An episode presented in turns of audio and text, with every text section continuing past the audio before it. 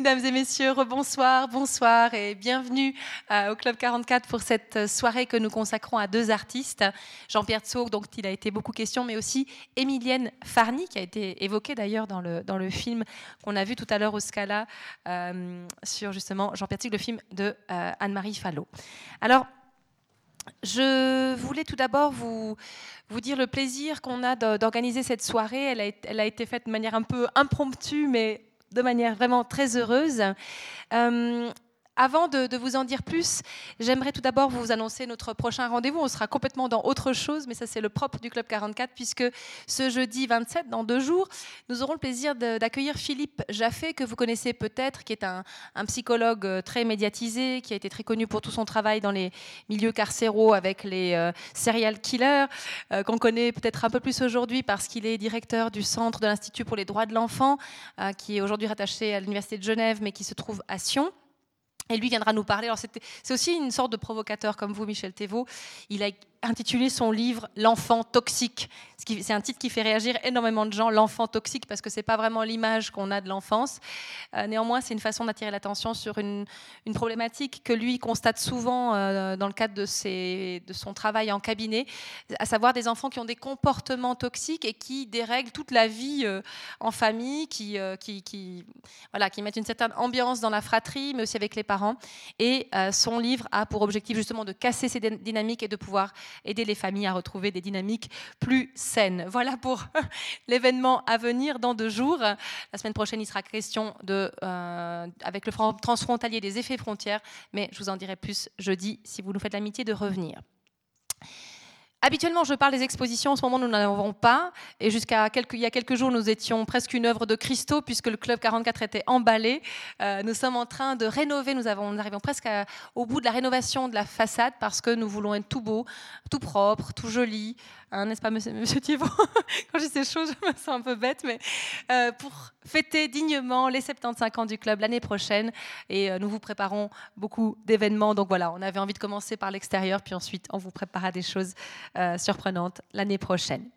Alors, cette soirée autour de Jean-Pierre Sog et Émilienne Farny a été organisée en collaboration avec le musée d'ethnographie de Neuchâtel qui présente une exposition qui a été vernie samedi soir qui s'intitule Rupture Pop et qui est consacrée à Jean-Pierre Sog, notamment sa période pop, mais aussi en tant que scénographe au Maine.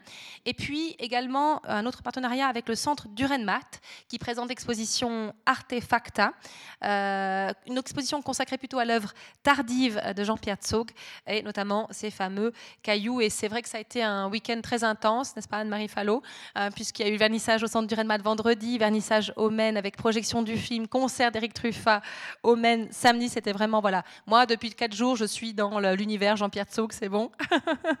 Donc voilà. J'aimerais maintenant adresser quelques remerciements. Tout d'abord à la librairie La Méridienne, qui est venue avec euh, plusieurs ouvrages de Michel Thévaux sur euh, Jean-Pierre Tsog, mais aussi sur Emilienne Farny, sur L'art suisse n'existe pas. Enfin, dont le titre est L'art suisse n'existe pas. Euh, j'aimerais également remercier Francesco Cesali, réalisateur. Alors, il n'est pas sur scène, il est à la régie euh, à côté de Joël Morand, puisque c'est lui qui va nous emmener dans un voyage d'images, en essayant à la fois de suivre le discours, mais en étant aussi dans la créativité. Et je le, remercie d'être venu, euh, voilà, aussi de manière un peu impromptue, préparée, mais un peu impromptue. Et c'était un plaisir de faire sa connaissance et de l'avoir avec nous ce soir. Je remercie évidemment nos conférenciers, Anne-Marie Fallot, enfin non, euh, ouais, oui, Anne-Marie Fallot d'être là, nos intervenants, nos, voilà, les personnes qui sont sur cette scène, Michel Thévaux aussi, merci du fond du cœur.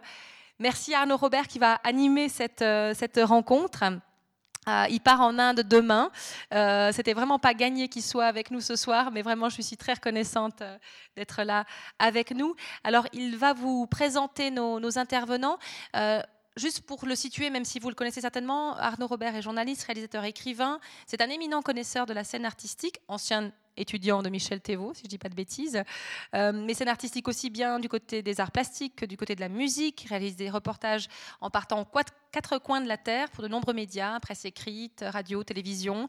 On l'entend souvent dans l'émission Vacarme Donc, nous accueillerons d'ailleurs les producteurs au mois de, enfin les, les animatrices et productrices au mois de janvier, mais aussi Paradiso. Euh, on l'avait accueilli euh, Arnaud Robert pour animer la rencontre avec Paolo Wood. C'était dans le cadre de la Nuit de la photo il y a deux ans. Euh, il pose vraiment un, regard perspicace et sensible en créant des ponts entre l'ailleurs et ici sur la création artistique. Et y a, voilà, on est ravis qu'il puisse faire parler Michel Thévaux et Anne-Marie Fallot de Jean-Pierre Tsop et d'Emilienne Farny. Je vous souhaite à toutes et à tous un très bon voyage et merci d'être là en tout cas.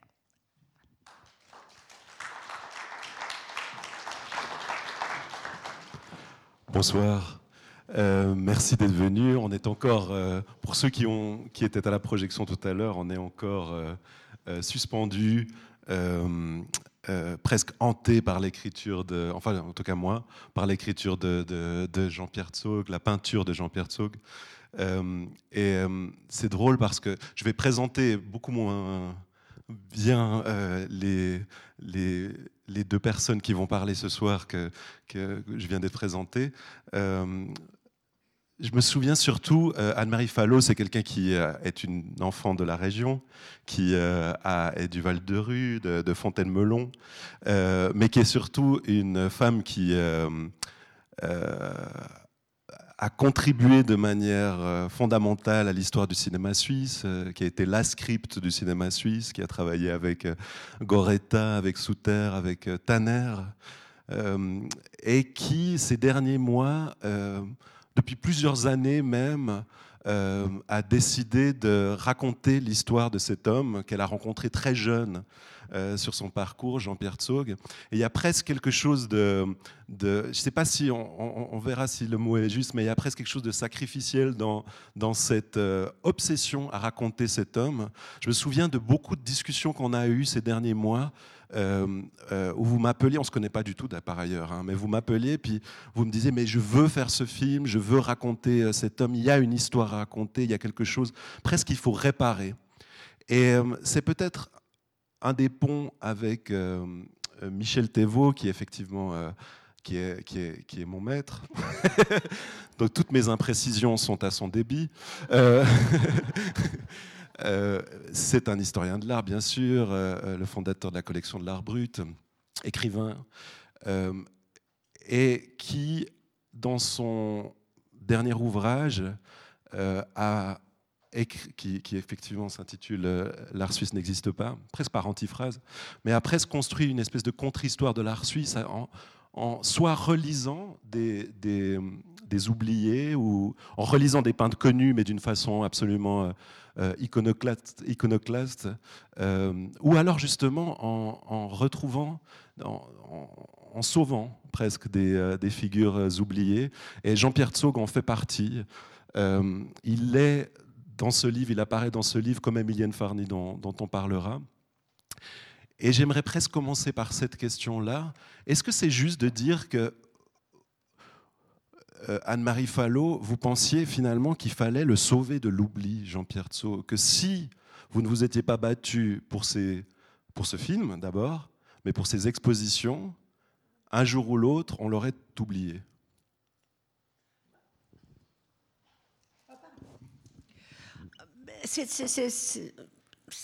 Bon, moi, j'ai toujours bien aimé la, peinture, mais j'ai jamais su. Pour moi, la, création, c'est quelque chose d'être mystérieux.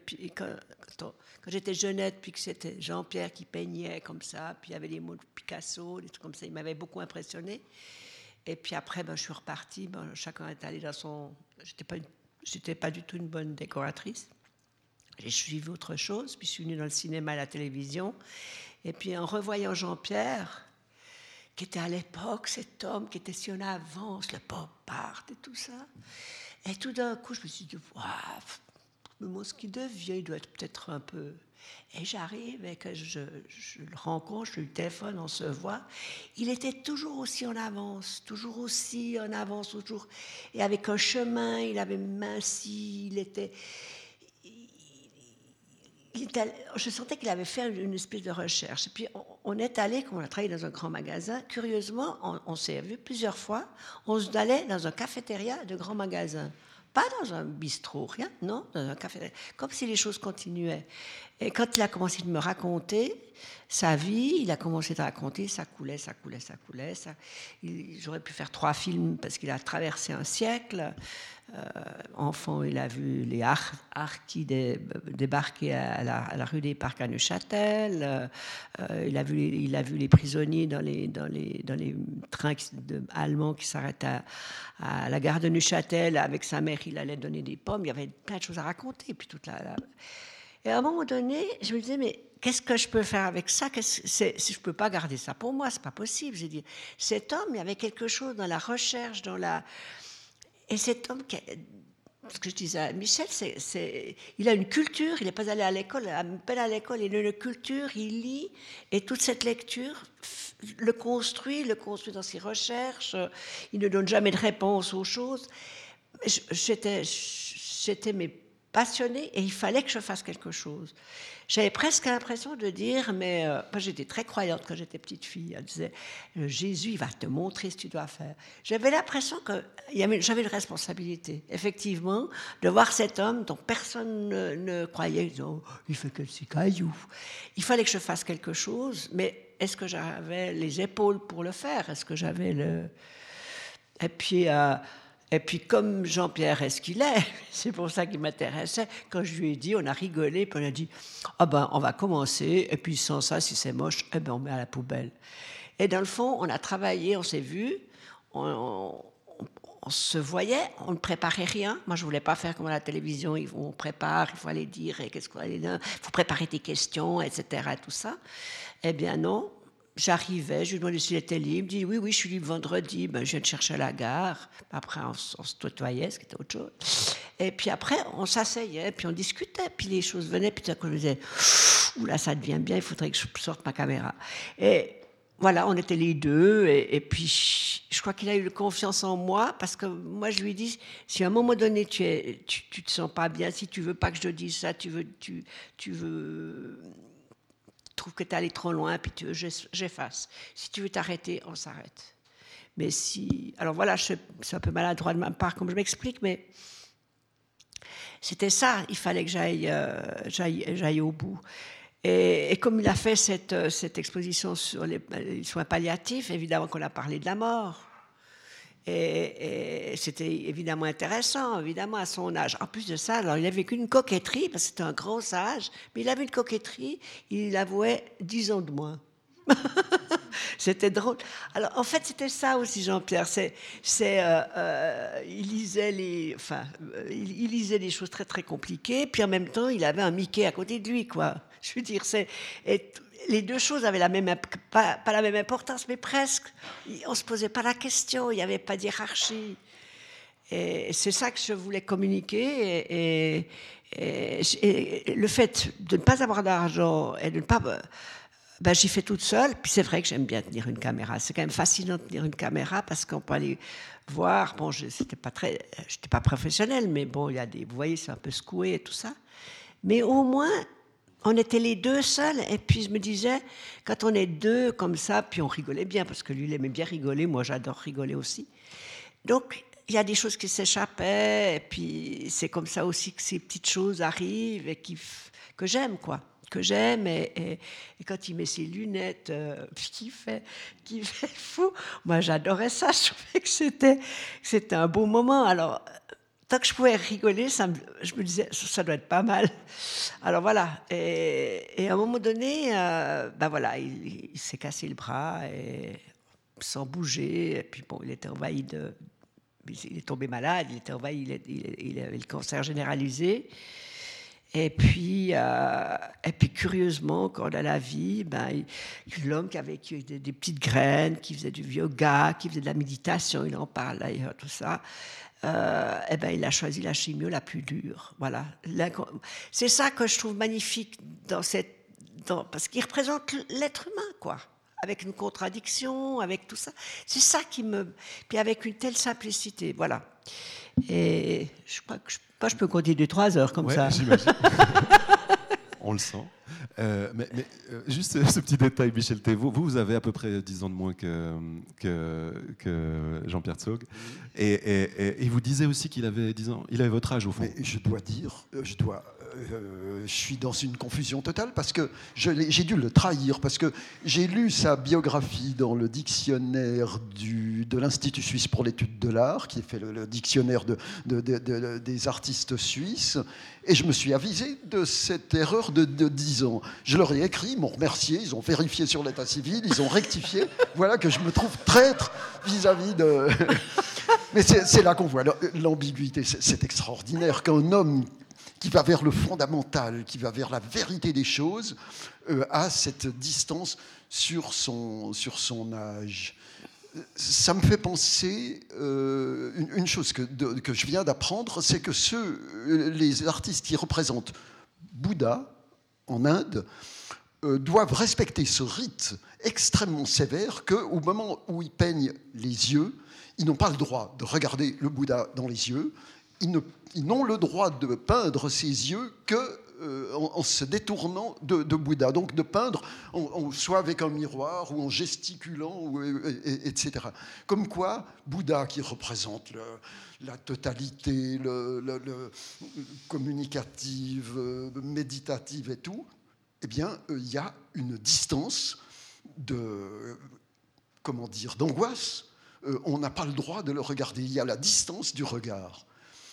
Et je mets ça en relation avec euh, Jean-Pierre, euh, qui, était totalement lui-même, mais qui en même temps euh, était autre, sous le regard de l'autre, et notamment sous ce, regard qui le vieillissait. Donc il y a chez lui quelque chose comme d'emblée une contradiction, une discordance et on, aurait tort de trop insister sur ce côté de bouddhisme euh, méditatif, de sagesse, un peu léthargique comme ça. Nous, occidentaux, on prend souvent le bouddhisme pour... Euh, c'est une manière un peu de justifier notre hébétude à la fin d'une journée, quand on se trouve complètement, eh bien, euh, on se croit en méditation transcendantale, on se, on se figure que c'est ça le bouddhisme. Non, le bouddhisme, c'est quelque chose de beaucoup plus discordant. C'est quand on a évacué le moi, on se trouve aux prises avec le, chaos du monde. Et c'est ça, Jean-Pierre Tsog. C'est une, dissociation totale. L'écriture, la figure, des, choses comme cela, euh, et, la mort. Euh, j'ai relevé une, chose qui m'a euh, frappé dans ce que vous disiez, Anne-Marie, tout à l'heure. Vous faisiez l'éloge de Jean-Pierre. Et dans cet éloge, vous avez dit, il était sans réponse aux choses, d'être sans réponse aux choses, c'est-à-dire de faire des œuvres dont il n'a lui-même pas la, clé. Il nous refile la patate chaude, si je, peux utiliser cette expression. C'est en relation avec la mort. Je pense à cette phrase de Heidegger qui dit Nous mourons dès notre naissance et nous naissons jusqu'à notre mort. C'est-à-dire, euh, effectivement, nous, sous le regard de l'autre, nous nous exposons, euh, nous, sommes, nous livrons à, autrui notre propre image aliénée, nous sommes déjà aliénés, nous n'avons pas prise sur nous-mêmes, nous ne sommes pas comme le chat de, film que vous filmez si bien, euh, qui vient regarder, qui est lui-même, qui est le, l'innocence absolue. Non, nous, nous savons que nous sommes regardés. Et un artiste, plus encore, il sait qu'il est exposé dans sa vie, euh, on, le voit chez Numaga, il n'a il a pas l'air très à l'aise euh, à la galerie Numaga parce qu'il expose. Qu'est-ce que c'est être exposé? C'est être suspendu à la paroi, c'est voir les autres regarder presque votre cadavre. Enfin, une œuvre qui est exposée, un artiste s'expose dans tous les sens du terme. Donc, il meurt encore plus que nous dès sa naissance parce qu'il livre des œuvres qui sont sous le regard de l'autre. Alors, c'est pour ça que quand on dit euh, le tirer de l'oubli, etc. Est-ce qu'il euh, y a des artistes qu'il faut oublier? Est-ce qu'il y a des artistes qu'il faut... Ben, c'est fou, que c'est notre responsabilité. Hein. C'est à nous de continuer l'œuvre. Ils ont commencé, ils sont restés sans réponse. La réponse nous appartient. Il faut être existentialiste, c'est-à-dire euh, nous, l'œuvre, c'est nous qui continuons à la faire, c'est nous qui la créons, c'est nous qui. Elle, n'existe jamais totalement. C'est pour ça que je dis que l'art suisse n'existe pas. Zog existe encore moins. Ces œuvres n'existent pas parce qu'elles sont entre, euh, dans notre regard, sous notre responsabilité. Et, c'est ça la vie, c'est ça la mort, je, crois ce dont il parle si bien dans ce que vous avez filmé.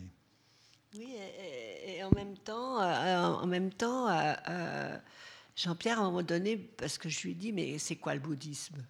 À lui, parce que aussi, bah, je pouvais lui poser toutes les questions, je n'avais pas l'air idiote, puisqu'il n'avait pas fait l'école secondaire.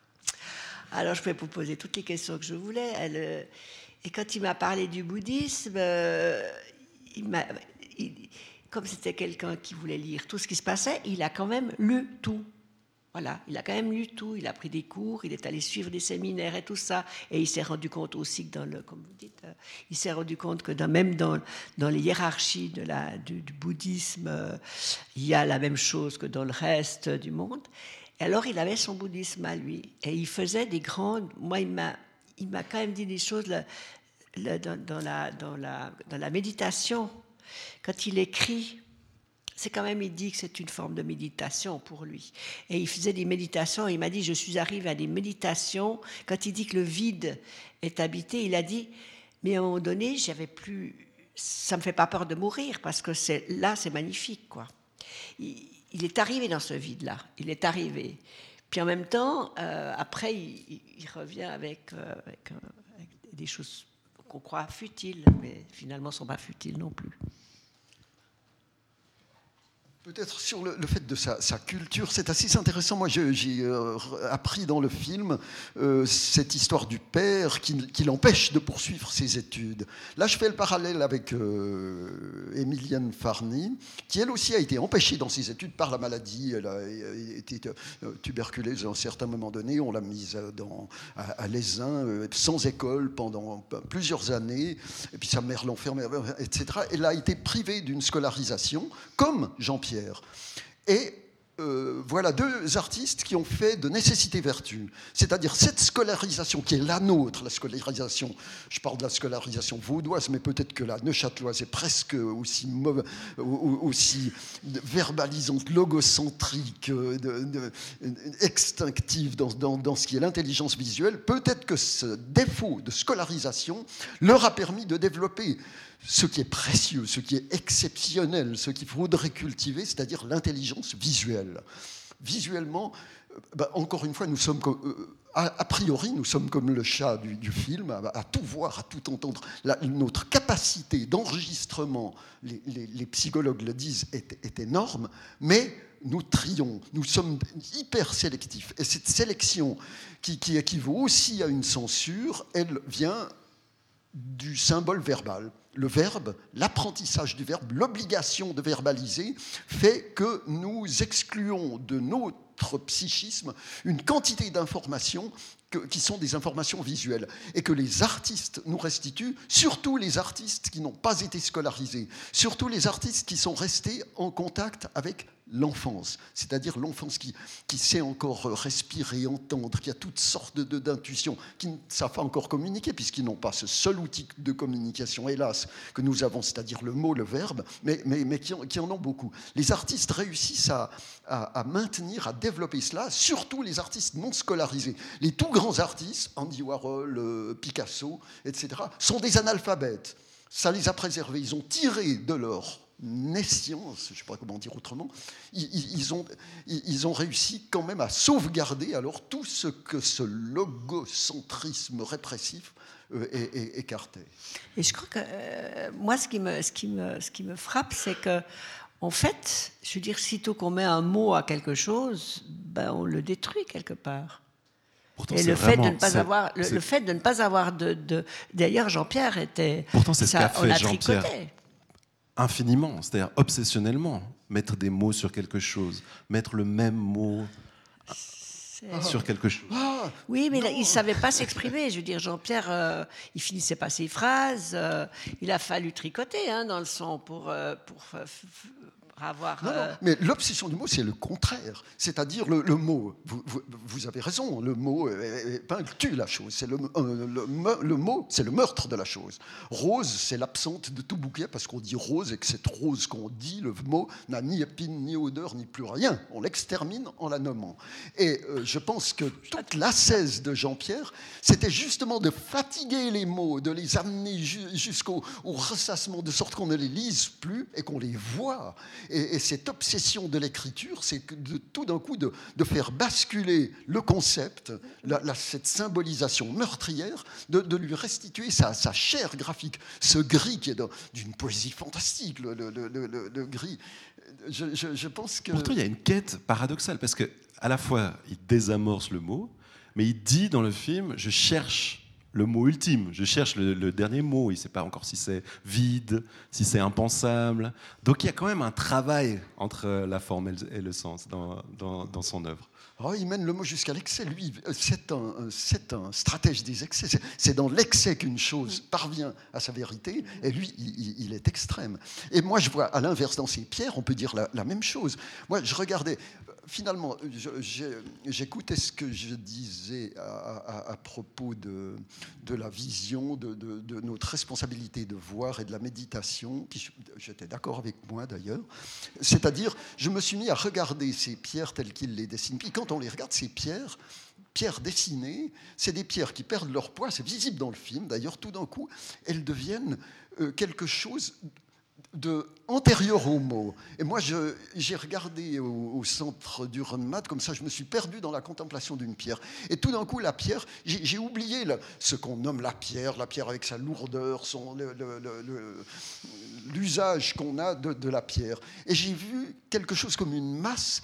Est-ce qu'elle était molle? Est-ce qu'elle était dure? Est-ce qu'elle était, elle était, je, je dirais, pré-ontologique ça m'a rappelé la description que Sartre fait de la racine dans la nausée. À savoir, il contemple cette racine, il oublie que c'est une racine d'arbre, etc., la biologie de la racine, toutes les métaphores de la racine. Il regarde la racine et cette racine, telle qu'on l'a contemple, antérieure à la nomination au symbole, elle devient, euh, si je me souviens bien des mots de Sartre, il dit euh, une, mollesse effrayante, obscène. Euh, il parle de cette racine comme de l'être dans son surgissement, l'être avant qu'on le symbolise, l'être quand il est encore insoutenable.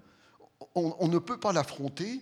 Je pense que les, les naissent, c'est ce qu'ils voient d'abord. C'est la réalité sans avoir encore la, symbolisation. C'est pour ça que les enfants passent une partie de leur temps dans les, premières années à, pleurer, à hurler. Hein. Enfant toxique, c'est un pléonasme. Euh.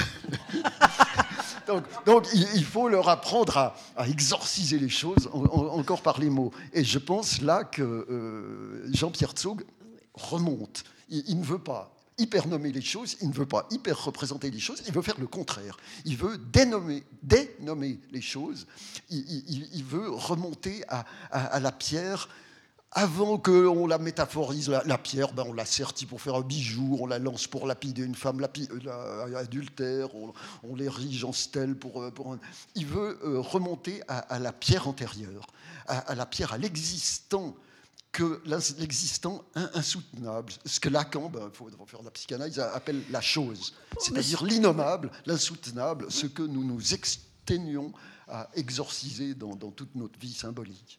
Il euh, pour, pour Jean-Pierre, quand, quand, je lui disais, mais tu les choisis comment? Bon, et de toute façon, pour lui, il disait, mais peu importe, les plus simples ne sont pas forcément les plus faciles à faire, euh, peu importe. Là, c'est pas le caillou qui importe, c'est le caillou du jour, c'est celui que je fais tous les jours. Et c'est en fait c'était, cet acte, c'est lui qui me le disait, hein, cet espèce d'acte dans lequel il s'est engagé à faire tous les jours ce caillou avant minuit. Et quand il est tombé malade, euh, il m'a dit au téléphone, tu sais ce que j'ai fait J'ai fait, eh ben j'ai mis à la place du caillou du jour, j'ai mis deux, deux sparadraps en croix. Et quand j'arriverai, j'irai le refaire caillou. Mais il fallait qu'il le fasse avant minuit. Et les portants, c'était pas celui que c'était pas qu'il était beau, pas beau, c'était celui du jour. Et il, le faisait à l'identique, c'est-à-dire qu'il n'intervenait absolument pas. C'est lui qui dit, hein, je n'invente rien. Il n'intervenait pas sur ce qui, sur, euh, sur un peu plus d'hommes ou pas d'hommes. Non, c'était à l'identique. C'était un, geste quand même très spirituel et d'engagement. Puis en même temps, son côté comme ça très fantasque, et il a l'air de se. et cette discipline comme ça, qui est légère, qui est, enfin, J'ai trouvé ça absolument fou, quoi. Et c'est ça pour lui qui était le plus difficile. Il dit, c'est de faire comprendre ce geste. D'ailleurs, il le dit quand les gens viennent lui demander le caillou, euh, est-ce que j'ai un caillou de son fils, la date du jour. Et c'était ce geste comme ça quotidien. L'important, c'est le caillou du jour. Mais justement, euh, lui donne presque un sens euh, spirituel, méditatif à ce travail. mais pour vous, elle a quoi comme sens, cette discipline, cette mise en ordre euh, du euh, quotidien, de se dire voilà cette charge que l'on s'impose. Elle, elle, dit quoi sur euh, Est-ce que c'est pas, est-ce que c'est pas quelque chose de profondément suisse aussi dans, dans de Suisse dans... Ah oui c'est assez curieux cette contradiction. C'est vrai que c'est le caillou du jour, c'est-à-dire aucun caillou n'est semblable. Dire le caillou, c'est déjà un, abus, c'est une violence faite au caillou. Il n'y a pas le caillou. Le caillou, c'est une abstraction totale. Est-ce qu'on peut représenter le caillou? Non, il n'y a que des cailloux individualisés dont il s'était forcé d'exalter la, différence. Aucun ne se ressemble. Et il, fait la démonstration que le mot est une violence faite aux choses, parce que ça les généralise, ça les standardise. On n'a pas le droit de standardiser les, cailloux. Ceci entre effectivement euh, en contradiction avec ce que dit euh, Arnaud Robert et ce que vous, disiez Anne-Marie, à savoir le, rite, l'obligation structurelle de, l'horaire suisse de, représenter le caillou. Eh ben, c'est vrai, moi c'est ce que, enfin, c'est ce que le philosophe Zizek appelle la parallaxe, c'est-à-dire il y a, presque une schizophrénie, une discordance totale entre cette ouverture à l'individualité totale pré-symbolique des choses et la déférence à l'ordre suisse horaire, les trains par je suis arrivé à l'heure, là, euh, tout, tout, tout, marche bien, tout fonctionne bien. Il y a une discordance totale. Et je pense que Jean-Pierre, s'il y a un artiste de cette discordance totale de, du monde des choses, de la pensée, c'est bien Jean-Pierre Tsog. Je pense que s'il y a quelqu'un qui, a fait valoir, le monde est, fait de cette discordance. Qu'est-ce qui nous intéresse dans la vie? C'est sûrement pas l'harmonie méditative du genre bouddhique. Hein. Si, la vie était harmonieuse, s'il y avait la paix entre les peuples, entre les couples, entre l'homme et la femme, s'il y avait la paix totale, la vie serait paradisiaque, c'est-à-dire mortellement ennuyeuse. Ce qui nous intéresse dans la vie, c'est ce qui cloche, c'est quand, il y a conflit, quand il y a porte-à-faux. La vie est de la discordance. Je pense que le Big Bang, c'est une discordance qui est arrivée dans, l'éternité initiale. C'est ça, euh, finalement, le, la réalité par rapport au ciel. C'est euh, enfin quelque chose comme une réussite de, Dieu qui devient homme, c'est l'ascension du Dieu vers l'homme. L'ascension, elle va dans ce sens-là. C'est l'ascension de l'éternité vers la temporalité. C'est l'ascension. Ça, ça cloche. Et c'est ça qui est intéressant. Et toute l'œuvre de Jean-Pierre Tsog, c'est ça. Il ne faut pas la prendre pour du bouddhisme méditatif et bêté. Il faut la prendre au contraire comme une célébration de ce qu'il y a de contradictoire, de, de discordant dans la vie. J'ai appelé ma, la première séquence du film, qui est la vague, euh, je l'ai appelé le Bing Bang. Voilà, oui. Mais c'est vrai, c'est ça de toute façon qui vous passionne dans, chez les artistes, et en particulier, vous dites c'est un universel finalement, cette discordance, c'est quand même, vous remarquez que cette espèce de tension, euh, parfois mortifère, elle est au cœur même de l'identité suisse. Je pense même ici, hein, on est à la chaux de fond, euh, un de vos chapitres, c'est euh, le cousinage paradoxal entre, entre le Corbusier et, et, Souterre.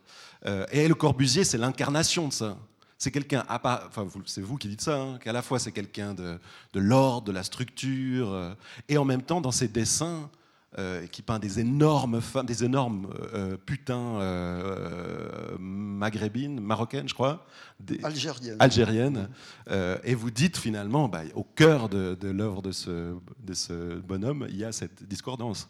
Oui, oui, j'avais fait un graphique d'ailleurs amusant, mais que, que Pajac, l'éditeur du livre, n'a pas voulu publier parce qu'il l'a trouvé un peu sommaire. Mais j'avais fait un graphique de Le Corbusier où, il y avait Le Corbusier urbaniste, Le Corbusier architecte, Le Corbusier peintre. Alors je mettais Le Corbusier peintre, c'est anarchiste, donc dans la colonne politique. Le Corbusier architecte, c'est le, Corbusier démocrate. Le Corbusier urbaniste, c'est le, Corbusier fasciste.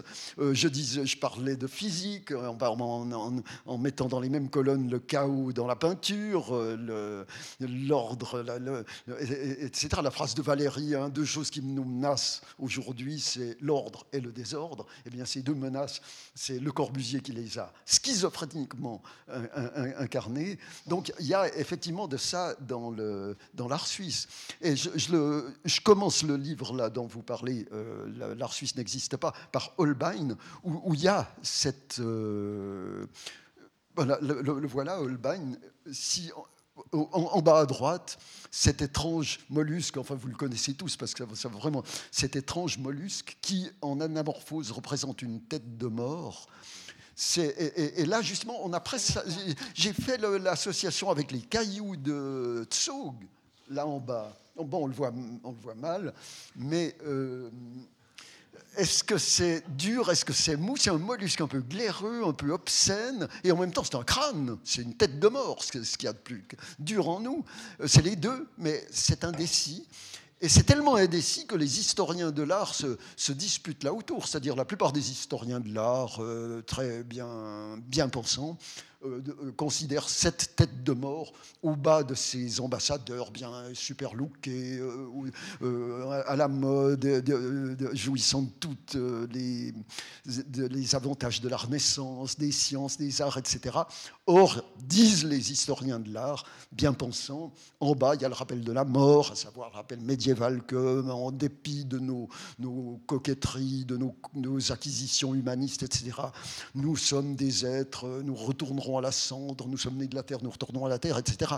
Ce sont, c'est l'interprétation des historiens bien pensants. Les historiens mal pensants euh, pensent le contraire, à savoir là, euh, Holbein fait la démonstration que ce crâne qui a terrorisé les hommes pendant, pendant des, siècles de, Moyen Âge obscurantiste, ce crâne n'est qu'un effet imaginaire et, que euh, la, vraie réalité euh, avant-gardiste et futuriste, c'est la réalité de l'humanisme, etc. Holbein, là-bas, le centre bancaire, c'est la Suisse avant la lettre. je rappelle quand même, ce petite chose entre parenthèses, Bâle, 15e siècle, euh, on ne le dit pas assez ça. Euh, l'évêque de Bâle, qui avait pendant tout le Moyen Âge le privilège de nommer la municipalité, de nommer les autorités civiles, a été payé 200 000 florins pour euh, léguer ce pouvoir à la population on, a payé l'évêque 200 000 florins au XVe siècle et il a accepté, il a empoché. C'est une révolution, c'est ça la révolution humaniste, la révolution bancaire, la révolution capitaliste, etc. Et cette révolution-là, elle est dans euh, ce crâne de Holbein qui peut-être ne savait pas qu'il y aurait toutes des interprétations aussi contradictoires. C'est ça les artistes. Ils font, ils ne savent pas encore ce qu'ils font.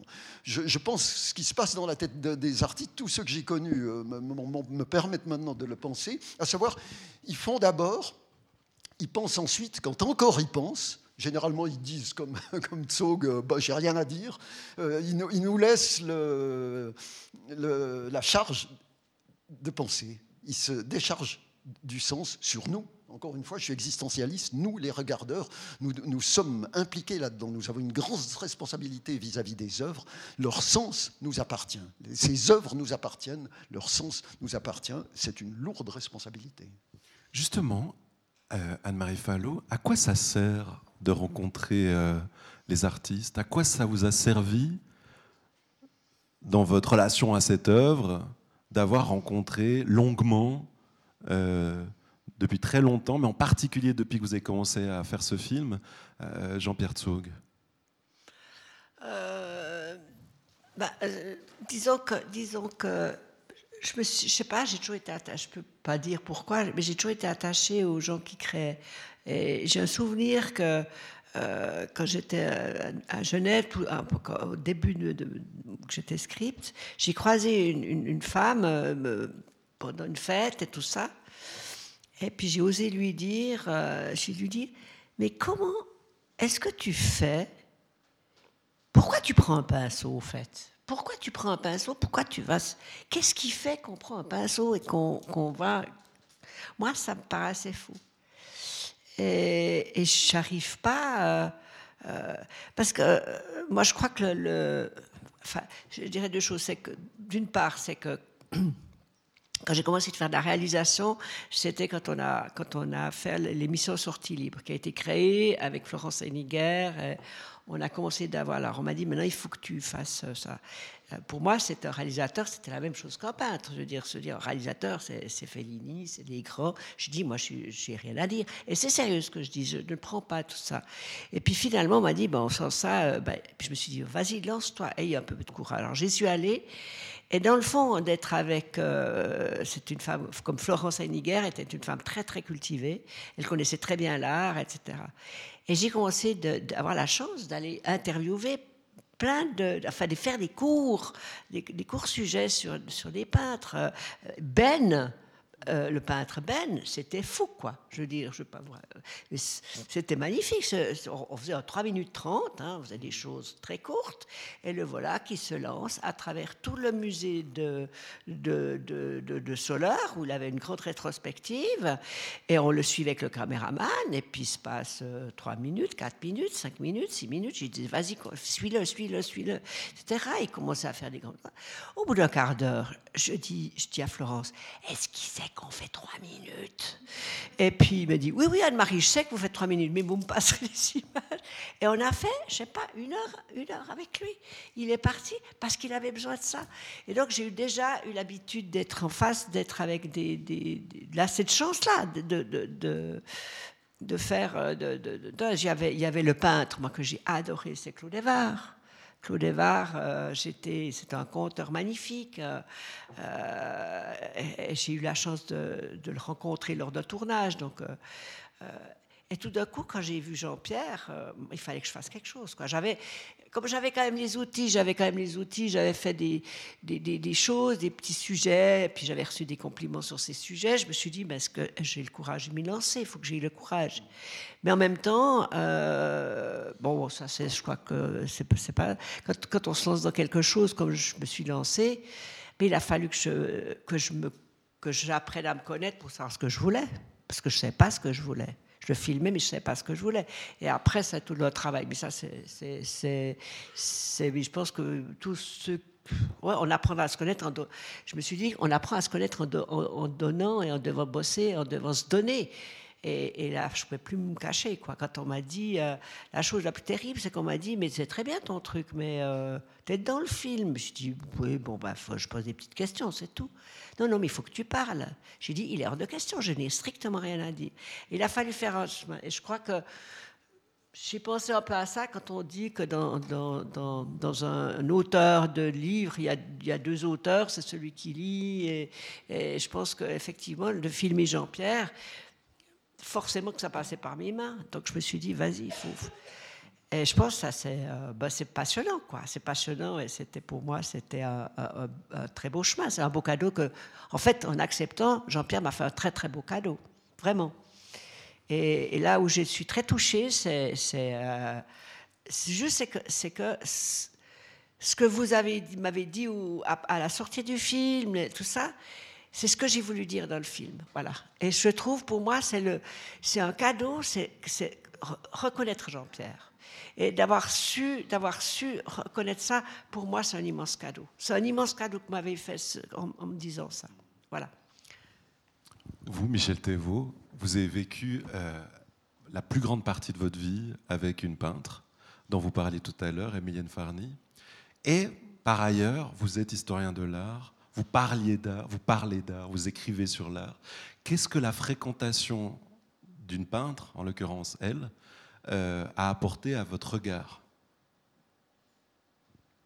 Oh, Question interloquante, hein, parce que là on est encore effectivement dans la discordance, c'est-à-dire euh, on, était dans deux, extrêmes.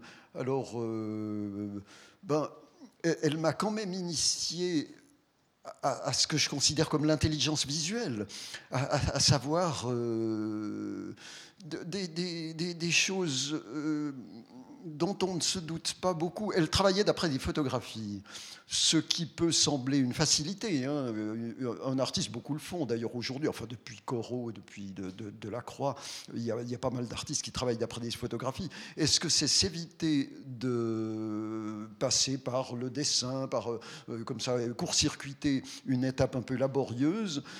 Dans son cas, en étudiant la chose, parce que ça me permettait d'étudier in vivo la, la gestation d'une œuvre, je me suis aperçu que la photographie, pour elle, c'était un instrument qui prolongeait un peu son propre euh, regard, c'est-à-dire le regard d'un artiste. C'est le regard qui consiste à se détourner de ce qui est nommable, j'y reviens, de, tout ce monde que nous constituons autour de nous et qui n'est fait que de choses nommables. Euh, ce que nous regardons dans cette salle, il y a des chaises, il y a des tables, etc. Mais un, chat, il, entendrait toutes sortes de cheminements. Un chien, il verrait des chemins que nous ne percevons pas. Il y aurait de, la part d'un animal une quantité d'informations que nous nous abolissons à du nom. Alors j'y reviens, un, peintre, c'est quelqu'un dont le travail est de se euh, distraire de, ce monde euh, euh, prénommé, pré-symbolisé, je dirais que ça, a beaucoup de rapport avec un flic qui doit faire un procès. L'agent Gibbs ou bien euh, Colombo, euh, c'est des gens qui euh, voient la scène du crime, mais c'est une scène apprêtée. Hein, on, a fait le, le. Lui, il voit pas ça. Puis tout d'un coup, il voit que sur une étiquette de, whisky déchiré, etc., il voit un truc que personne d'autre ne voit.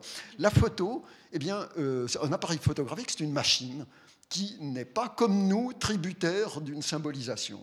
Alors un, artiste qui, euh, qui, est vraiment, qui, qui, honore ce nom, se sert de la photographie pour aller plus loin encore dans ce décentrement par rapport au monde pré-symbolisé. Et je donne un exemple de ce que j'ai appris par elle. Donc moi je me suis conduit effectivement, en me servant d'elle un peu comme un oui, comme un cobaye pour étudier la jeunesse de l'art. Et réciproquement, c'était nos rapports. Ben, elle, euh, soit elle, s'amusait, elle déniait mes théories, ou parfois même elle, était, elle, était d'accord. Enfin, euh, il y avait une discordance assez animée entre nous. Euh, voilà, grosso modo, les rapports qu'on pouvait avoir. Et alors, ces deux artistes font partie de, cette, de ce livre, de cette sorte d'autobiographie en fait par les peintres suisses que vous avez aimés. C'est ça aussi ce livre. Et, les deux sont dans le livre. Et, moi, franchement, je connais un petit peu l'œuvre d'Emilienne Farny, euh, assez mal celle de Jean-Pierre Tsog, mais maintenant un peu mieux. Mais vous, vous voyez des ponts entre, euh, entre ces deux œuvres, et notamment la parallaxe dont vous parliez tout à l'heure. Vous, avez, vous, êtes, vous êtes très rapidement, vous avez glissé là-dessus. Juste dire ce que c'est que la parallaxe, dans une définition. C'est juste une définition euh, de dictionnaire. C'est l'incidence du changement de position de l'observateur sur l'observation d'un objet. Et c'est intéressant. C'est une façon de voir donc la façon de voir de l'artiste, qui change notre vision même de l'objet. C'est ça la parallaxe? Oui, c'est ça la parallaxe, mais j'irais même plus loin, c'est interne à l'artiste. C'est-à-dire la, parallaxe, contrairement à ce que le mot pourrait laisser croire, on croit que c'est deux axes parallèles. Non, c'est le contraire. C'est deux axes qui se contredisent, qui sont en, discordance. Et euh, lequel est le bon? Est-ce que c'est l'axe qui vient euh, contredire l'autre?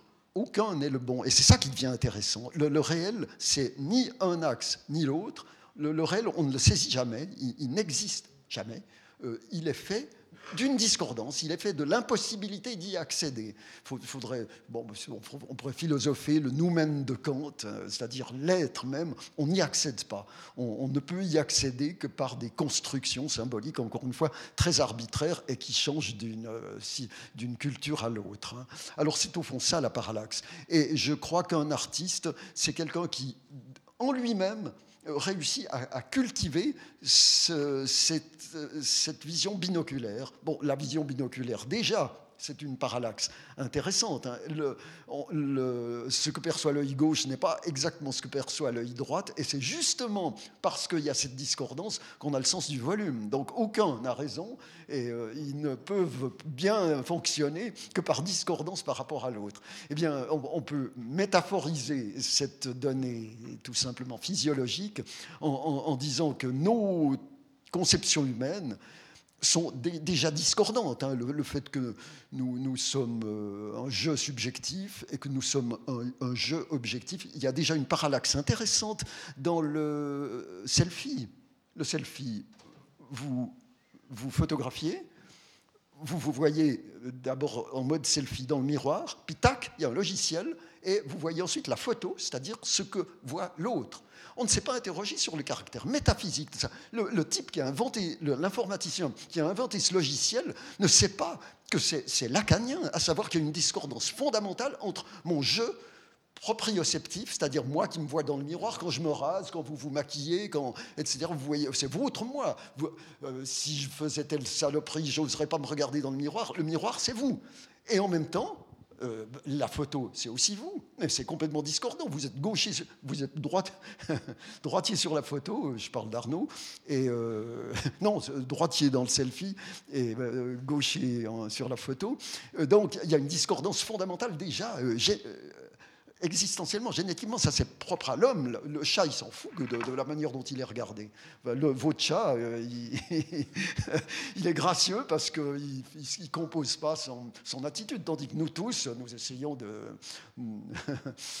Donc, il y a cette discordance fondamentale. Et pour répondre à vos questions, encore une fois, l'artiste, c'est celui qui, tire parti de cette discordance, qui l'inscrit en lui-même et qui est euh, le fonctionnaire à l'heure, comme Jean-Pierre Tsog, euh, pour, chaque jour dessiner sa pierre, et qui en même temps dessine l'anarchie, le chaos des pierres qui, dont aucune ne se ressemble l'une à l'autre, qui, a accès par ses moyens de fonctionnaire au, chaos du monde, qui va de l'extrême ordre à l'extrême désordre. C'est ça la parallaxe. Anne-Marie Fallot, c'est un film aussi euh, très sonore. Et euh, alors, j'étais vraiment fasciné aussi par le, le fait qu'il écoutait constamment de la musique. Euh, Jean-Pierre Tsog, beaucoup de musique très différente. Euh, on entend un peu de musique euh, de méditation indienne, enfin New Age un peu. on entend beaucoup de jazz. et vous, vous avez choisi d'ajouter de, la musique à cet univers-là et de demander à Eric Truffat de, de mettre du son sur, sur ces images. Pourquoi? Parce que. Euh, comment dire ça? Jean-Pierre, il, écoutait toutes sortes de musique. Hein. Il se mettait, ça pouvait être de la country, euh, euh, ça devait être. Moi, voir Jean-Pierre Le Sage faire ces trucs et mettre un crooner pur américain, alors qu'il détestait la il adorait l'Amérique. Jean-Pierre adorait l'Amérique. Il détestait la, la, politique américaine, ça c'est sûr. Mais il se mettait tout, alors il était fier. Euh, il, était fier. Puis les derniers temps, la dernière année quand j'allais, il écoutait beaucoup euh, Chet Baker. Puis Chet Baker, c'est un personnage formidable, sa vie, qui a, touché beaucoup Jean-Pierre parce qu'il était très, euh, un homme extrêmement perturbé et tout ça. Et puis après, voilà, ce que je voulais dire, c'est que quand après, bon, Jean-Pierre est décédé. Et, je vais encore dire quelque chose de euh, à un moment donné, quand on veut faire une musique, j'avais découvert qu'il y avait la, il y a un instrument. Est-ce que ce, cet instrument correspond au personnage? Et c'est très curieux de savoir, un piano ne correspondrait pas à Jean-Pierre. Vous ne pouvez pas imaginer le piano avec Jean-Pierre. Je ne pouvez pas imaginer du violon avec Jean-Pierre. Il y a tout ça. Et il y a même, par exemple, moi j'adore le saxophone. C'est un instrument que, j'aime beaucoup. J'aime beaucoup le jazz. J'étais éduqué au jazz. Et le, le saxophone avec Jean-Pierre, ça ne va pas. C'est pas, c'est pas, pour moi, ça pas. Et puis après, j'ai repensé à, à Baker, et puis à un moment donné, ben, je dirais, j'ai toujours aimé Eric Truffat. Je, je, connais Eric Truffat depuis très longtemps. J'ai un ami qui, qui avait fait un, film sur lui, son premier disque. Et j'adore cette musique, je trouvais tout ça. Et puis, je savais qu'Éric Truffat était, bon, c'est une star, c'est pas une star. J'ai vu qu'il allait jouer dans les petits endroits, j'ai vu qu'il allait dans les cafés, j'ai vu que c'était quelqu'un qui avait un engagement autre chose que de jouer sur les grandes scènes. Et ce qui fait que ben, je, ben, je l'ai approché. Euh, j'ai eu la chance de l'approcher et tout ça. J'aurais envoyé ma demande et en mariage de, musique. Et puis, euh, euh, je leur ai montré le film au quartet parce qu'ils décident les quatre ensemble hein, ce qu'ils veulent faire. Et ils ont été d'accord, ils, sont, ils ont été d'accord. Et Eric a dit, je, vous savez, Anne-Marie, cet homme fait les mêmes recherches que moi. Alors voilà, ce qui fait qu'on s'est mis d'accord sur, euh, bah, évidemment, financièrement et tout ça, et qu'on et qu'on enregistrait. Et à ce moment-là, moi, j'ai décrit, euh, c'est la première fois que je le faisais, donc euh, j'ai décrit chaque scène, et je savais, si vous voulez, je savais ce que voulait dire chaque scène. Je savais dans bon, moi pourquoi je faisais une scène, pourquoi elle existait, comment, etc. Donc je savais ce que je voulais. Voilà. Alors je leur ai écrit une, trois, quatre pages, tout est écrit et tout ça. J'ai fait ma première de classe. Et puis j'ai tout écrit, tout écrit, tout écrit. Et puis quand ils sont venus jouer à, à QI un jour, ils ont dit on vient jouer le, 14 à QI, ouais, QI ou puis le festival de QI ou puis le festival de QI. Ils m'ont dit bon, on peut venir les trois jours avant et puis on, alors voilà, puis je leur ai distribué à tous, euh, aux quatre, euh, mes, mes, trucs. Et, Eric m'a dit, vous, faut, faut nous diriger, n'est-ce pas? Marie, j'ai dit, bon, et puis, en fait, ils n'ont rien regardé, ils n'ont pas lu et tout ça. Puis, ils sont partis comme ça. On a pris, alors là, le Big Bang. Alors, on a commencé de, jouer le Big Bang. Puis après, il y avait l'écriture. Alors, moi, je voulais quelque chose dans l'écriture avec la, avec la, avec la, les, balais de la batterie, les balais du, que ça fasse comme ça, tout ça. J'avais des, idées, tout ça. Il y a le Vietnam aussi. Alors je voulais que ça, qu'on sente les, faut que ça, fallait qu'on sente les balles passer. Et puis euh, voilà. Alors voilà, c'est un peu comme ça que j'avais, j'avais une idée. Et je voulais pas de la musique qui jouait. Moi, je voulais pas. Je voulais une musique qui était, euh, qui était un personnage. Et je voulais que la trompette soit une espèce de, comment on dit, alter ego de Jean-Pierre, ça soit quelque chose de Jean-Pierre. Et chacun, ils avaient leur rôle. Alors, il y en a un qui était l'écriture, l'autre, elle disait Ah, Anne-Marie, elle a dit que toi, tu étais l'écriture. voilà, ils s'amusent aussi, hein, je veux dire. C'est ça qui était magnifique, mais oui. Et il y a eu un moment donné fou, c'était le deuxième soir. On partait sur le Big Bang. Le Big Bang, c'est la grande vague, etc., tout ça. Et puis, il commence à jouer première prise, on refait une, etc. Puis après, on refait une, puis c'était 9h30 le soir. Et il y a un moment donné, ils étaient chacun dans une chambre. Et puis Eric est resté vers les, potentiomètres. Et moi, j'étais assise dans une espèce de faux vieux canapé là. Et tout d'un coup, cette musique est partie. Et tout d'un coup, elle jouait. Mais en même temps, je peux dire qu'on entendait une mouche voler. Il y a quelque chose qui s'est suspendu il y a quelque chose qui, a été suspendu, il y a une magie qui a été créée là.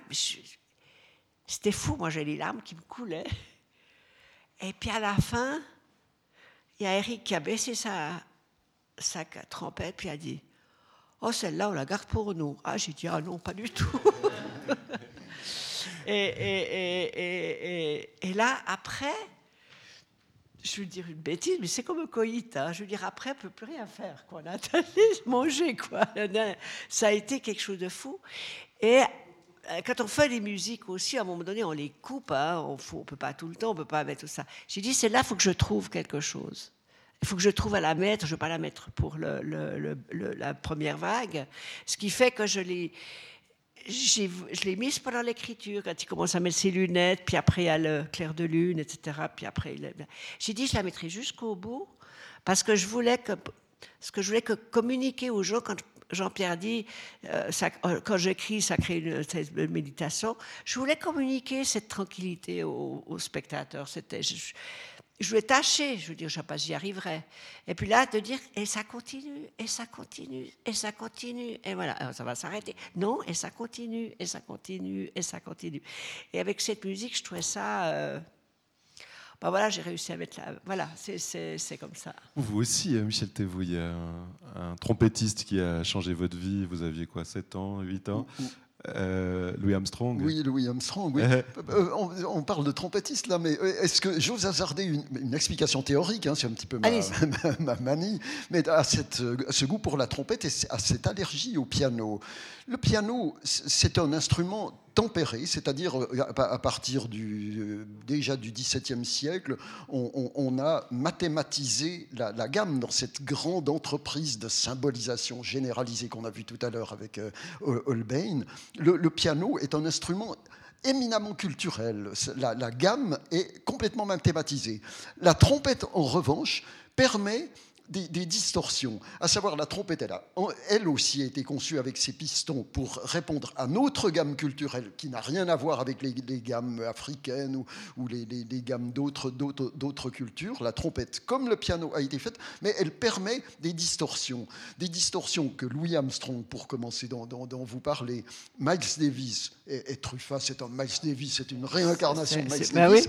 Et il y a euh, cette, euh, cette manière de, de prendre un instrument instrument qui est complètement occidental, qui, qui, qui, qui a été euh, complètement euh, conçu, systématisé dans ce sens-là, et de commettre des, distorsions par rapport à ça. Et c'est pour ça que ça joue si bien avec Jean-Pierre Tsog. On, on, retrouve là la parallaxe, c'est-à-dire la structure, l'homme qui chaque jour, selon un horaire précis, conduit sa vie, son, etc., et qui accède à l'étrangeté totale. Truffaut, c'est ça, la trompette quand on l'utilise comme ça, c'est ça, ça n'a rien à voir avec les, la trompette horrible des, des orchestres classiques. Qui, ah c'est du clairon, ça cuivre, c'est effrayant. Ils n'ont tiré aucune leçon du, du jazz. C'est scandaleux, ça, moi. mais enfin, bref, je, suis en train de digresser, mais euh, vous êtes d'accord qu'avec cette idée de, que la trompette correspond bien à... Je n'ai pas pensé comme ça, mais j'ai pas pensé comme ça, mais c'est exactement ça, finalement. Mais je me suis permise quelque chose. C'est à un moment donné, quand j'ai mis la musique très forte, très distonnante sur, euh, sur le Vietnam, hein, quand il commence à faire ses visages noirs, je trouvais que c'était un peu tout ça. Et puis je me suis dit, il, y a l'homme comme ça qui crie Peace. Et j'ai voulu cet art. Alors j'ai je leur ai rien demandé. Été chercher la trompette de Truffaut, une des prises, je suis mis toute seule sur là, comme une voix d'homme, comme la voix de Jean-Pierre, qui crie la paix à travers ça. Voilà, je me suis permise ma petite euh, interprétation personnelle, mais après j'aurais avoué, puis ils ont dit que j'avais bien fait. Alors j'étais très contente. voilà. Euh, bah, c'est ce qui était dit, mais euh, bah, vous voulez, vous voulez, on, on, ouvre la discussion, non? Ouais.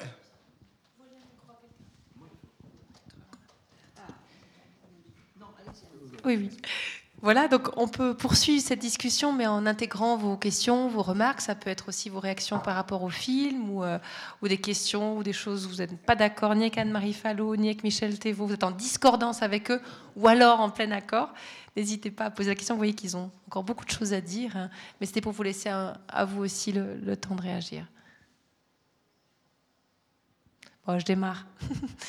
Moi, je suis curieuse dans. Alors, c'est peut-être un parcours discordant, et heureusement, euh, le parcours de, Jean-Pierre Tsog. Au début, où on a cette période pop, cette rupture pop.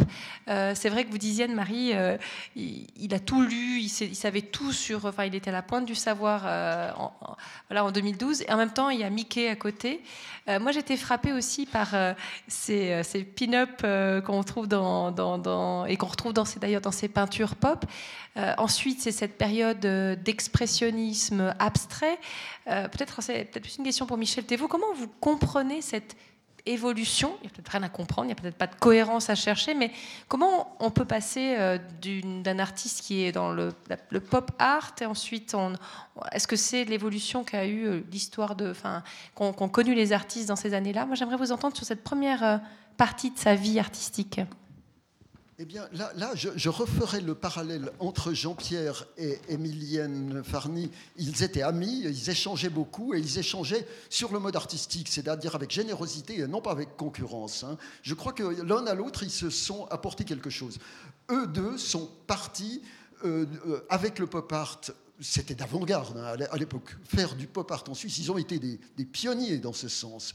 Euh, ils, figuraient tous les deux dans Suisse Pop Art. Euh, donc euh, ça signifie qu'ils se sont ouverts tout d'un coup à, cette imagerie au second degré. Le pop art, c'est ça. C'est considérer que le monde n'est pas fait de, nature, d'objets au premier degré, mais le monde de plus en plus n'est fait que d'images. Et l'artiste doit affronter un monde déjà imaginarisé. Il est, obligé de faire des, images au second degré eux deux euh, ont pris ce, parti d'une manière assez euh, hardie euh, et, avant-gardiste.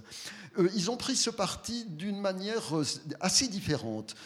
Tsog était décorateur de, chez, aux Arts etc. C'était son métier.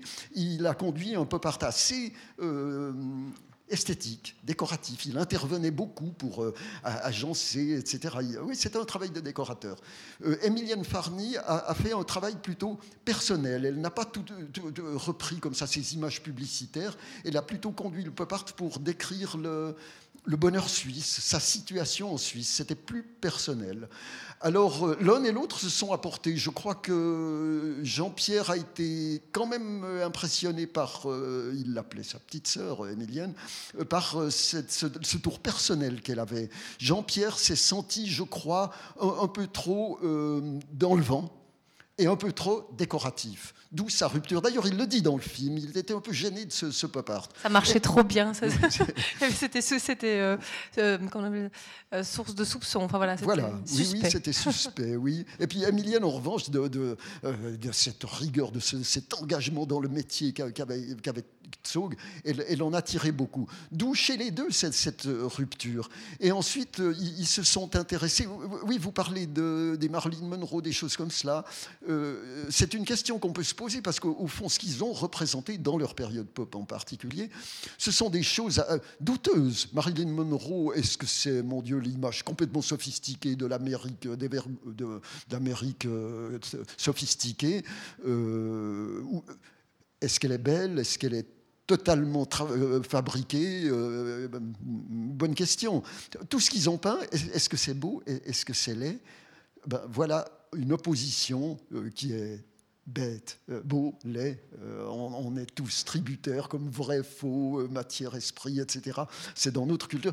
Eux, en tant qu'artistes, ils ont levé cette opposition, ils ont peint ce qui leur semblait être l'expression de la contemporanéité. Et peindre, que ce soit euh, des, graffitis de la part des, des, bouts de béton, du, du, cambouis par terre, de la signalisation routière, que ce soit euh, inversement, parce que c'est l'expression de notre réalité contemporaine, ben ça devient beau. La, beauté, elle n'est pas intrinsèque aux choses, et, elle, est, révélée dans les choses par les artistes et par notre regard. Donc je crois que c'est ce qui les liait, et c'est ce qui a fait que euh, Jean-Pierre Zog a, a quitté ce pop pour ces raisons-là, pour aborder quelque chose qui lui est de plus philosophique, qui lui était beaucoup plus profond. Je crois qu'il a, il a commencé à, peindre à la première personne à ce moment-là. Et après la suspension. Juste un petit clin d'œil, tout d'un coup, j'ai réalisé, alors que ça fait des semaines que je vois cette image, euh, en voyant l'œuvre d'Emilienne Farny, euh, Le vieil homme devant le lac. Et on, retrouve, il y a comme une sorte d'écho euh, assez, assez, amusant. On a une autre question, une remarque ici? Bonsoir.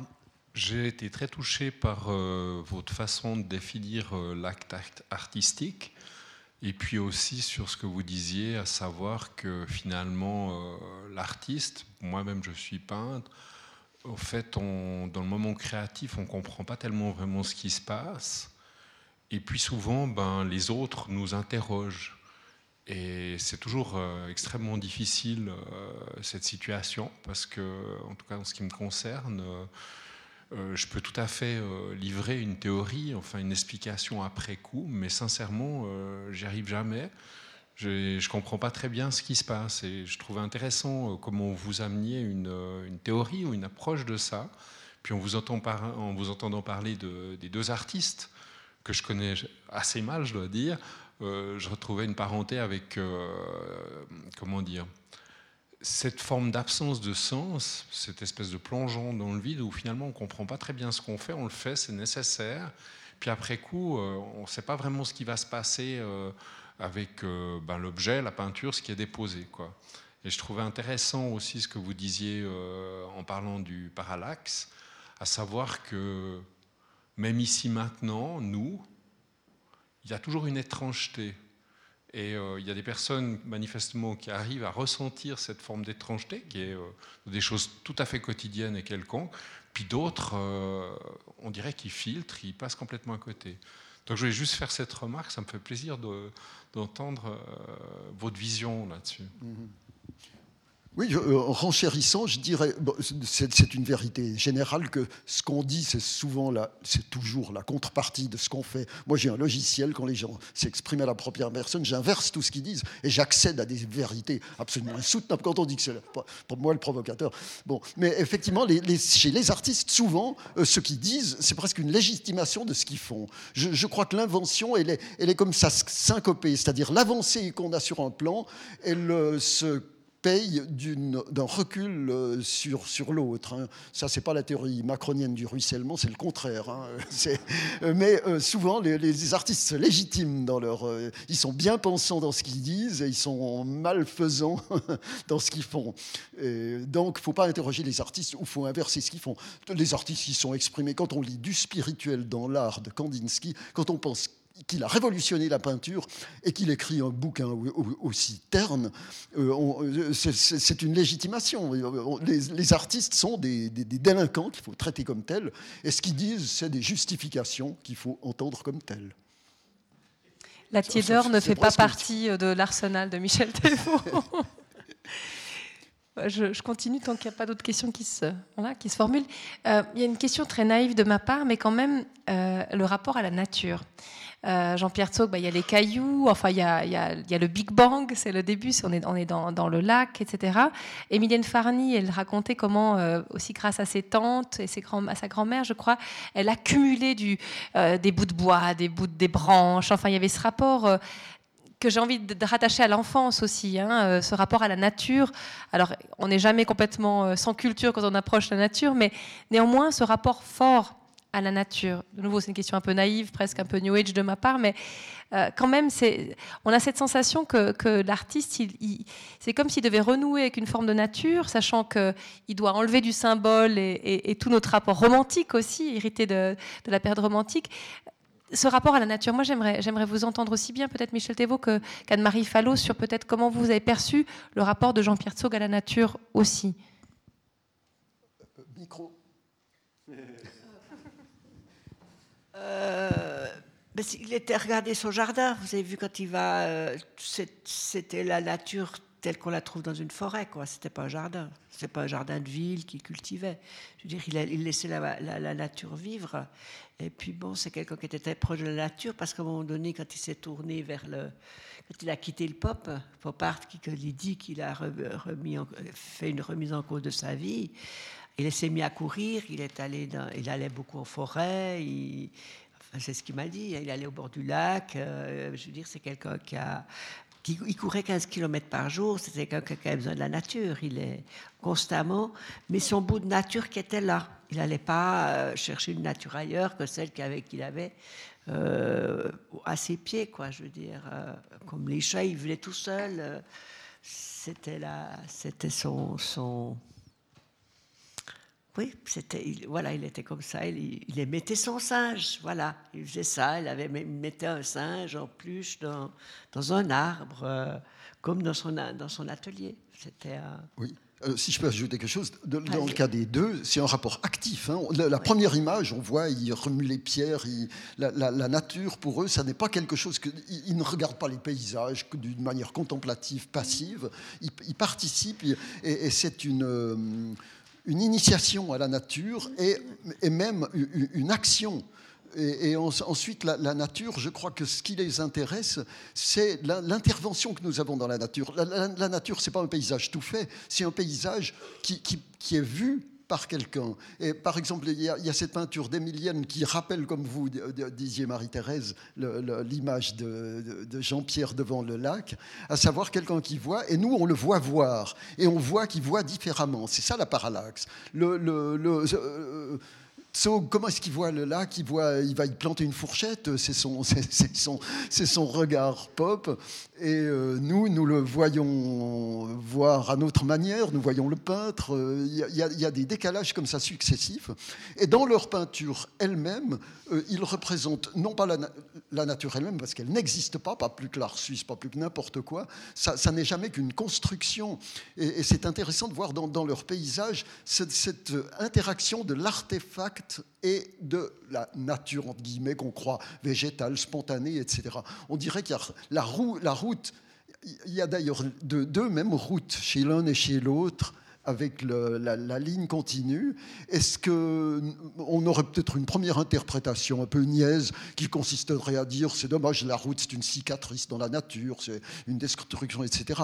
Pour eux, non, euh, cette ligne tout d'un coup euh, d'une géométrie insolite dans, une nature, elle, rétroagit sur ce décor, il y a une interaction qui se produit et la beauté, c'est ça, ça n'est ni la route dans sa modernité euh, nouvelle, l'héroïsme de la moderne, ni la nature, le bon vieux temps, les arbres, etc. C'est leur parallaxe, leur discordance. Est-ce qu'on doit dire là ou le parallaxe? Oui, moi on dit là, parce que vous dites, oui.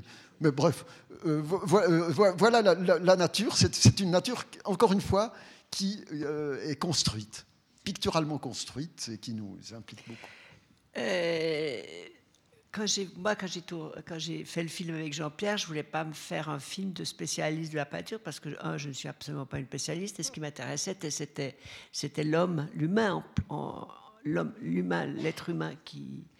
Et, Jean-Pierre, qui n'était pas un théoricien, Jean-Pierre qui était ce qu'on vient de dire jusqu'à présent, il m'a dit J'aimerais quand même, j'aimerais quand même, quand même, j'aimerais bien que Michel Thévaux fasse une théorie sur cailloux.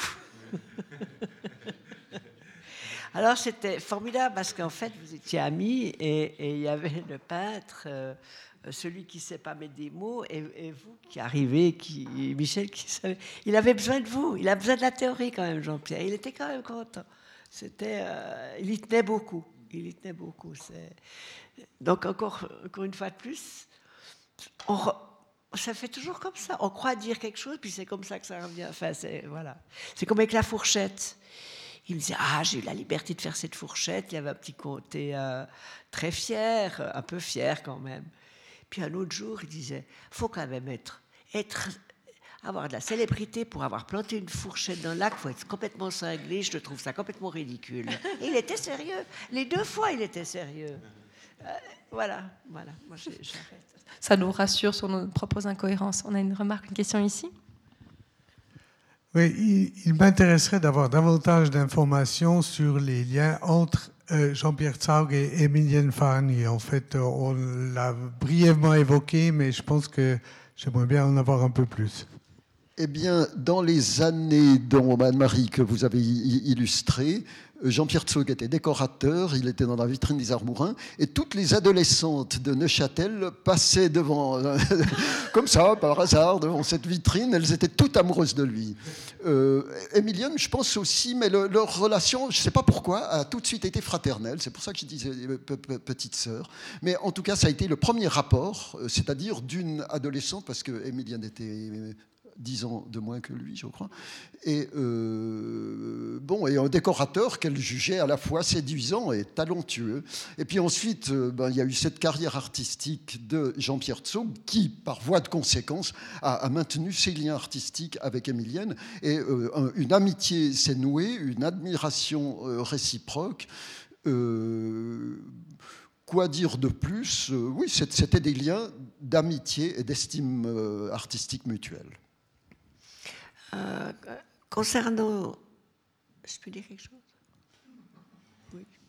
Euh, concernant Jean-Pierre, euh, de, dans cette époque-là, pour ajouter à sa séduction, c'est qu'il il exposait beaucoup. Il a, été, il a eu reçu un prix, il a reçu une, bourse. Euh, euh, c'était quelqu'un qui a, il, y a, plein de, il y a plein il a, exposé ici. Il y a eu plein d'articles sur lui dans la, feuille David de Châtel de l'époque. Et je suis allé les chercher. Il, exposait énormément. Il a exposé à, aux Beaux-Arts à Lausanne. Il a, euh, je veux dire, c'est quelqu'un qui a eu à ce moment-là qui était assez connu comme peintre. Euh, c'est après, quand il a arrêté le pop art, qu'il a changé, qu'il est rentré dans une totale, euh, totale, euh, enfin, il est devenu inconnu quoi au point de vue artistique. Et lui-même, il a arrêté d'exposer. Il dit j'ai arrêté pendant 20 ans. Je me suis plus. Il s'est retiré, il s'est retiré de la scène de l'exposition. Peut-être euh, une question à Michel Thévaux encore sur euh, Jean-Pierre Tsog, euh, scénographe, mais surtout sur ce rapport, enfin sur cette, comment il s'est inscrit dans cette, qu'on appelle ça la rupture. Hein, tout d'un coup, la volonté de mettre en, surtout pour un musée d'ethnographie ou des musées scientifiques d'échapper à cette mise euh, côte à côte d'objets, et dans le, dans le film d'Anne-Marie Fallot, on, le comprend bien, on le, Monsieur Gonzette en parle justement. Est-ce que vous pouvez en dire un mot, vous qui avez euh, tant fréquenté aussi ces, milieux de, musées, alors plutôt d'art, mais quand même où on avait l'habitude peut-être d'être dans une euh, parade une sorte de mise euh, côte à côte d'objets, alors que lui, il a euh, comme introduit de force euh, l'espace, l'obligation du sens, qui t'a provoqué, qui t'a associé des choses qui semblaient non similaires ou non proches. Oui, là j'aurais une réponse peut-être euh, discordante encore une fois par rapport à celle de Gonzette dans le film, à savoir pour moi la grande rupture, ça n'a pas été tellement la rupture décorative de, ces agencements euh, colorés, c'est sûr que c'est très inventif. Du point de vue, c'est presque une, peinture en soi, mais je crois la, la rupture surtout, c'est de monter des expositions qui ne soient pas simplement artistique, esthétique, pour une délectation purement de, beaux-arts, mais des, expositions fondamentales qui nous ramènent euh, aux sources de l'art, c'est-à-dire quand l'art n'était pas encore considéré comme tel esthétique, c'est-à-dire quand l'art était encore thérapeutique, religieux, magique, euh, qu'il avait une fonction de, réflexion philosophique, etc., c'est de revenir à, à ce type d'interrogation et surtout de ne pas de lever l'obligation de sens. Et c'est ça que je trouve révolutionnaire dans cette, dans cette scénographie, c'est-à-dire c'est sans réponse de leur part. Ça n'est pas des expositions à thèse, c'est des expositions qui nous posent des problèmes et qui nous indexent en nous disant quelle réponse leur donnez-vous. L'exposition dont, dont, il est question, notamment, c'est-à-dire si s'il m'arrive de mourir, c'est une exposition tout à fait exemplaire parce qu'elle a été euh, financée par les milieux d'art palliatif, c'est-à-dire derrière les grandes entreprises pharmaceutiques, c'est-à-dire elle a été financée par un des lobbies les plus puissants au monde et dans son attitude de résistance, euh, Zog en a fait une exposition vraiment interrogative. Au lieu de dénoncer, c'est un problème qui m'intéresse personnellement d'ailleurs, au lieu de dénoncer l'euthanasie, etc., et de faire la célébration des soins palliatifs avec tout ce que ça entraîne de profit pour les grandes industries pharmaceutiques, il a vraiment posé le problème. Il a ouvert l'exposition sur ceux qui veulent mourir dignement. Il, a accepté, il a, il a réussi quand même à résister à une pression considérable et il en a fait une exposition véritable problématique, qui nous pose à chacun la question, qui nous entraîne à réfléchir là-dessus. Et c'est ça pour moi la rupture. Hénard, Tsog, les deux se... Hénard, il disait, je commence par dire à Tsog, fais la scénographie, puis ça nous donnera des idées. Puis le, il se renvoyait la, balle, et c'est bien, c'est encore la patate chaude. Il n'avait pas de thèse au départ. Et tous ceux qui les ont imités les ont trahis. C'est-à-dire, ils font des expositions à thèse, ils veulent nous prouver que, nous amener, nous conditionner, nous manipuler. C'est des expositions pédagogiques humiliantes qui n'ont rien à voir avec ce que faisait Enar Exode. C'est ça leur rupture. Et pourquoi il n'y avait pas Enar dans, votre film? Micro, Anne-Marie. Elle est d'une indocilité. Parce que je crois que. Euh, bah parce que M. Hénard. Euh, bah, c'était Hénard et son équipe, donc personne ne savait que c'était Jean-Pierre Tsou qui faisait la scénographie. Et, j'ai écrit à M. Hénard, qui m'a pas répondu.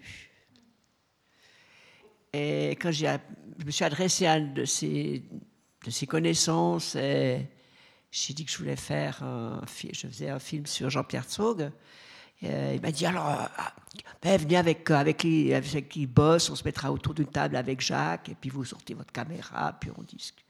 J'ai dit non, mais je ne fais pas un film sur, sur Jean-Pierre Saug, décorateur, je fais un film sur Jean-Pierre Saug, artiste.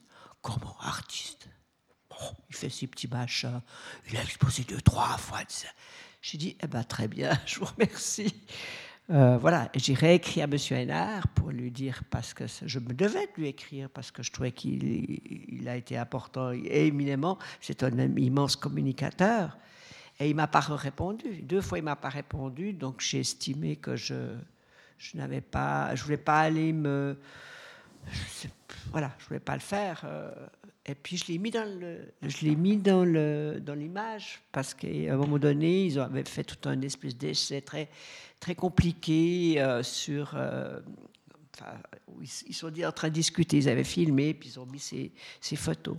Donc on les a mises. Euh, on les a mis, je les ai mis dans le film pour. C'est quand même lui, je veux dire, art quand il est arrivé qui a initié ce, ce, ce, ce cette rupture, enfin, c'est la muséographie de la, rupture, voilà. Mais, pardon, je parle très fort.